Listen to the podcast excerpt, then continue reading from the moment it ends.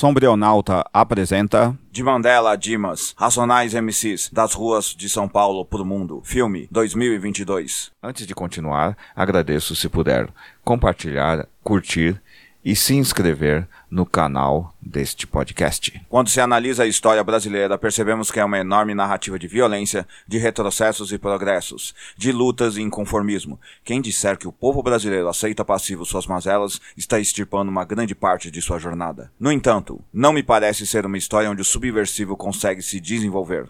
A palavra tem origem no latim subversus, que significa derrubar, destruir e subversivo, por sua vez, significa a capacidade de derrubar. Via de regra, a cultura e tecnologia subversivas têm como seu objetivo derrubar e substituir as culturas e tecnologias hegemônicas. O cristianismo, em sua origem, por exemplo, tem algo de subversivo em relação ao mundo antigo. Por isso mesmo que às vezes esse tipo de religiosidade exerce certa atração por gente que é antagônica ou no mínimo crítica ao mundo capitalista. Atração não quer dizer lealdade. Qualquer cristão adora o diabo no sentido exato dessa palavra, ou seja, como parte fundante e fundamental de seu pensamento. Em suma, o cristão critica o diabo, mas compreende que se ele sumir a dialética que cria o Deus cristão também é anulada. Esse mesmo tipo de cultura está presente em certa medida no liberalismo de esquerda, que critica o irmão capitalismo, mas não propõe de fato uma superação do mesmo.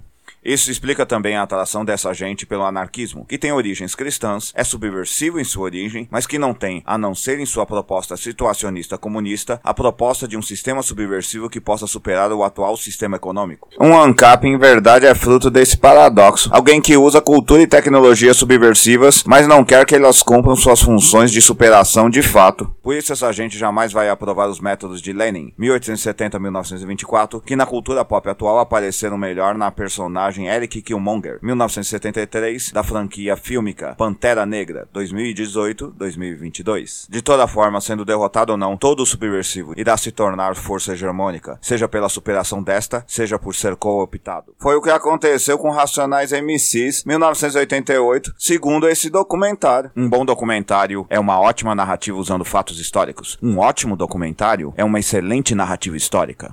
Este ótimo documentário que resenho, roteirizado e dirigido por Juliana Vicente de Freitas, data de nascimento não encontrada, faz uso de vídeos e entrevistas de várias pessoas que são ligadas ou são parte do Racionais MCs para narrar sua atual trajetória. Essa é uma metodologia comum usada nesse tipo de produção no Brasil, simplesmente porque o financiamento para o audiovisual é parco e não temos uma indústria cinematográfica funcional e eficiente nesse sentido, como o historiador e ex-subversivo Paulo Emílio Sales Gomes, 1916 1977, sempre deixou claro. Falta no Brasil a tecnologia adequada de arquivamento, filmagem e produção para se fazer narrativas fílmicas que possam superar as hegemônicas, coisa que fica sintetizada no título de um de seus textos de 1960, que deu origem a uma coletânea deles lançadas em 2016, Uma Situação Colonial. Sim, a situação do cinema e das artes narrativas de massa em geral, inclusive o rap, no Brasil está em situação colonial. Mas como assim colonial? Voltemos ao documentário de Freitas. Ela é uma excelente narradora por conseguir conjugar a edição dessa obra com as entrevistas feitas em vários momentos com os membros do Racionais MC. Eu acredito que eles são uma das mais importantes expressões musicais latino-americanas e talvez mundiais, como descrevi em outra fala minha. Porque eles são a marca de um tempo e Freitas percebeu isso. Um dos momentos que marca essa compreensão dela e dos próprios membros do grupo, chamado de banda no documentário, é justamente a de Mano Brown, em que ele fala algo como: Não tinha nem chuveiro quente em casa, como eu ia ser porta-voz da periferia? Justamente porque não tinha.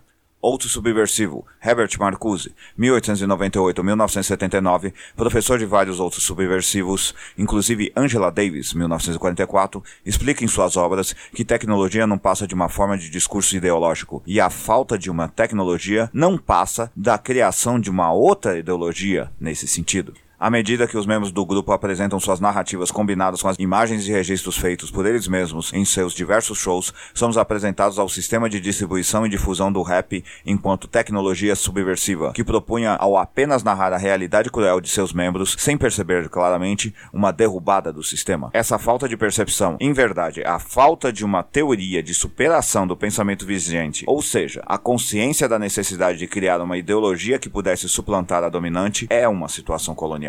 Os membros do grupo dão vários depoimentos sobre suas situações como trabalhadores, de como eram os precários sistemas de transporte e habitação, quase agrários, os quais contrastavam com suas idas ao centro da cidade de São Paulo, portador de sistemas mais sofisticados de urbanidade. No trajeto entre periferia e centro está sintetizada a distância entre colônia e metrópole latino-americanos. Essa consciência empírica dada pela arte e amplificada pela violência policial já está subentendida, subversiva, subliminar nos samples escolhidos e editados pelo brilhante KLJ 1969. Porém, existe outra tecnologia implícita que até mesmo você que assistiu o documentário deve ter passado direto e não levado em conta. A mesma que aparece em Wakanda Forever 2022, As Mulheres. Como disse Friedrich Engels, 1820-1895, em sua obra A Origem da Família, da Propriedade Privada e do Estado, 1884, o que garante o poder no capitalismo é manter o trabalho doméstico em atividade não remunerada, justamente para assegurar que o trabalhador do sexo masculino seja funcional em sua própria exploração. As mulheres negras cumprem a mesma função, só que tendem a conceder mais independência e autodeterminação aos homens que têm contato. Logo, subrepeticiamente à biografia do grupo, percebemos que as mulheres negras de seu entorno são os entes fundamentais para a logística de suas ações. Em vários momentos, os membros do Racionais dão crédito às suas mães e produtoras como pessoas que foram basilares para que o grupo se tornasse o que é, seja cedendo suas casas para ensaios, marcando shows, reorganizando o grupo para que se tornasse uma banda, ou simplesmente sendo a retaguarda guarda para que eles não fossem assassinados pela polícia. Sim, isso tem de ficar claro. Membros da Polícia Militar Brasileira de São Paulo sempre tomaram racionais MCs como inimigo, quase em um sistema semelhante ao do apartheid. Esse é um dos momentos que mais fiquei emocionado no documentário e foi o que mais me fez ficar entristecido. Eu sempre quis saber onde minha geração quebrou. Sim, minha geração, aquela que chama a sua descendente de fraca, de cheia de pruridos, de menos inteligente, de mimada, de pouco comprometida com a política, de conservadora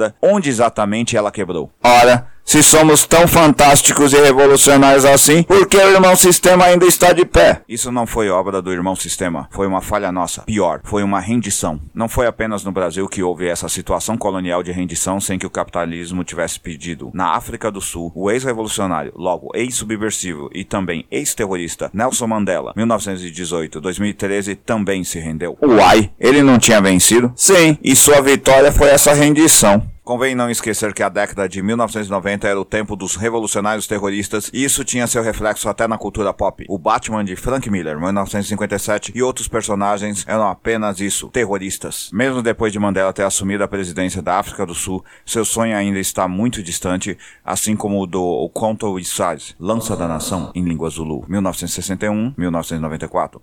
Antigo braço armado do Congresso Nacional Africano, 1912.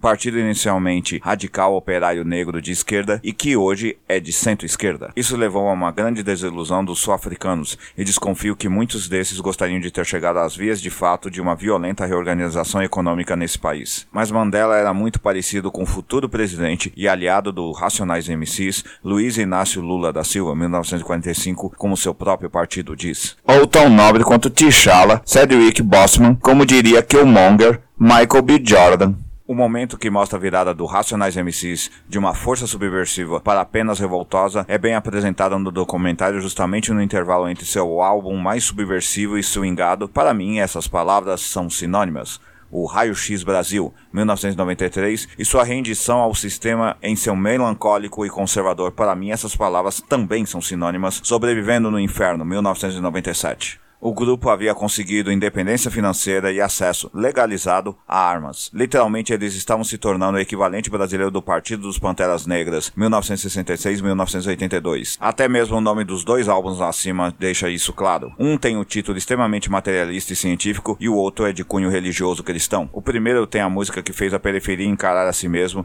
e nas palavras deles mesmos, os tornaram portadores do espírito desta. Homem na Estrada, 1993. Ali a música do Racionais MCs deixou de ser subversiva para tomar de assalto a cultura hegemônica. Está sintetizada ali toda a dor de ser um periférico. Letras como Mano na Porta do Bar, 1993, deveriam ser usadas em graduações de história como exemplo de como se faz historiografia. Mas aqui está o problema. Subversivos sem teorias tendem a enfrentar um grande problema caso vençam o irmão sistema, ou seja, o que fazer depois da vitória. Essa sempre foi a vantagem de Lenin e Killmonger. Ambos sempre tiveram um plano para destruir o sistema em termos internacionais. O Racionais não tinha. E não não havia na intelectualidade brasileira ninguém, nenhuma tecnologia de fato revolucionária nacional que pudesse orientá-los. E as mulheres que lhes davam e dão apoio, apesar de engajadas, brilhantes e bem organizadas, não têm essa pauta subversiva. Logo, seu álbum seguinte é um retorno à cultura subversiva e impotente do cristianismo que assolou e assola esse país atualmente. Marcuse diria que eles se tornaram uma vespa sem ferrão. Nas palavras dos próprios, no fundo, depois de determinada idade, eles só queriam que as pessoas retornassem seguras de seus shows. Respeito isso.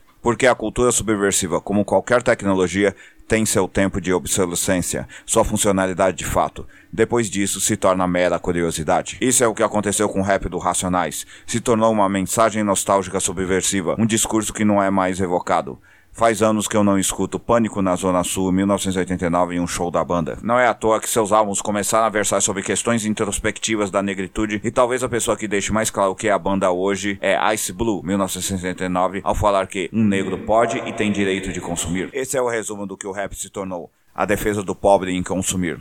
É uma pauta válida, mas não subversiva. Quem ainda tenta manter essa noção na banda acaba sendo Ed Rock, em 1970, talvez porque ele, como aparece no comentário, sabe que erros custam vidas. Enfim, é doloroso, muito, para mim ter feito essa fala, mas foi libertador, porque agora consigo ver uma verdade terrível que sabia, mas que ainda não tinha trazido para minha subjetividade. Revolução sem acreditar que vai vencer está fadada a perder mesmo que alcance a vitória. Parafraseando Adão Negro, eu nado em mares de sangue e não me afogo.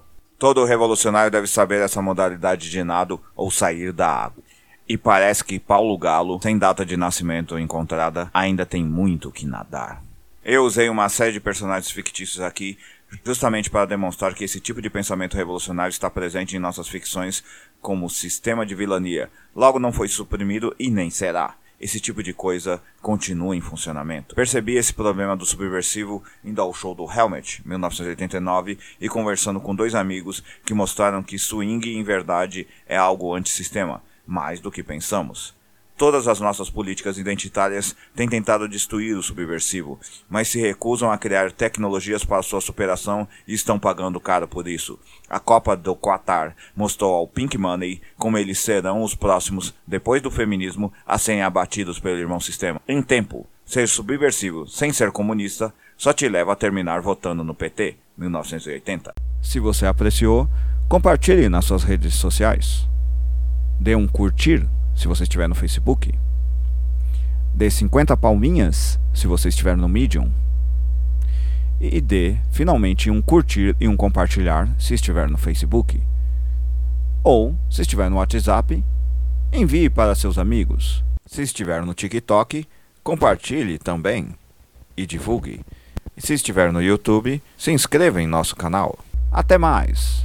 Até a próxima. Obrigado.